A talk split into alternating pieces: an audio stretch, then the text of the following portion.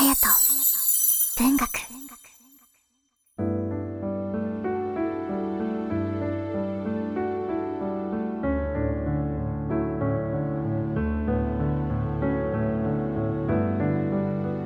皆さんいかがお過ごしでしょうか？11月21日月曜日の夜です。そう日本各地で紅葉の見頃を迎えていますよね。先日私も歩いていますと真っ赤に紅葉した木を見つけてなんだかドキドキしてしまいました。ですがそのあまりにも美しい色に見とれてスキップをしようとした瞬間スルーッと滑ってしまって危うく転びそうになってしまいました。実は雨上がりだったため地面が濡れていたんですよね、まあ、いろんな意味でドキドキしちゃったわけですが次のお休みにも紅葉を見に行かれる方も多いかもしれません。いろんな意味のドキドキに出会えるといいなとは思うのですが濡れた落ち葉たちには十分にご注意ください。それでは今夜もふーとリラックスできる空間を一緒に作っていきましょう。こちらの番組では皆さんのつぶやきでのご参加お待ちしております。Twitter などの SNS では「ハッシュタグあやと文学」あやは漢字で色彩の際と書きます。にひらがなのと漢字で文学。ハッシュタグあやと文学。ハッシュタグあやと文学でつぶやいてくださると嬉しいです。それでは前のつぶやきの振り返り。上田エマノスケさん。あやと文学の優しさに触発され作りました。昔の彼女に勧められてハマった大好きな作品です。優しいものは好きです。温かいものも好きです。だから人が好きです。という夏目友人帳の言葉なんですかね。の抜粋の画像が添えられていました。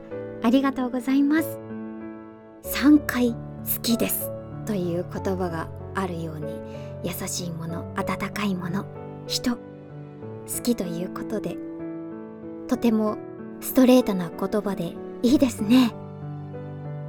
優しさってちょっと考えてみたんですけれども受け入れる心があるからこそ優しさも感じられると思いますので上田今之助さんはもしかすると今とっても心を開いている形なのかもしれませんね。ぜひぜひ今夜のあやと文学も心で感じてくださると嬉しいです。メッセージありがとうございました。それでは今夜も好きなことを好きなだけ。ハッシュタグあやと文学でつぶやいてください。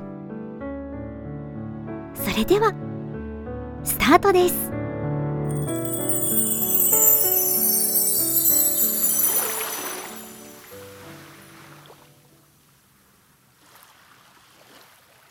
月の夜。樋口一葉。村くも少しあるもよし。なきもよし。磨き立てたるようの月の影に尺八の音の聞こえたる。上手ならば糸をかしかるべし。さみも同じこと。ことは西方町あたりの垣根越しに聞きたるが糸良き月に引く人の影も見まほしく物語めきてゆかしかりし。親しき友に別れたる頃の月糸慰めがとうもあるかな。千里の他までと思いやるに添いてもゆかれぬものなればただ羨ましゅうてこれを仮に鏡となしたらば人の影も映るべしやなど儚きことさえ思い入れられささやかなる庭の池水に揺られて見ゆる影物言うようにて手すりめきたるところに降りて久しゅう見ゆるれば初めは浮きたるようなりしも次第に底深くこの池の深さ幾ばくとも測られぬ心地になりて月はその底の底の糸深くに住むらんもののように思われぬ。久しゅうありて仰ぎ見るに空なる月と水の影といずれを誠の形とも思われず物狂おしけれど箱庭に作りたる石一つ水の主に外取り落とせばさざ波少し分かれてこれにぞ月の影漂いぬ。かく儚きことして見せつれば老いなるこの小さきが真似て姉様のすること我もすとてすずりの石いつのほどにもていでつらん。我もお月様砕くのなりとて旗と捨てつ。それは亡き兄の物なりしを身に伝えて意図大事と思いたりしに儚きことにて失いつる罪えがましきことと思う。この池変えさせてなどいえどもまださながらにてなん。はけぬれば月は空に帰りて名残もとどめぬをすずりはいかさまになりぬらん。夜な夜な影や待ち取るらんと哀れなり。嬉しきは月の夜のマロード常はうとうとしくなどある人の心安げに問いよりたる。男にでも嬉しきをまして女の友に去る人あらばいかばかり嬉しからん。自らいずるに肩からば文にでも起こせかし。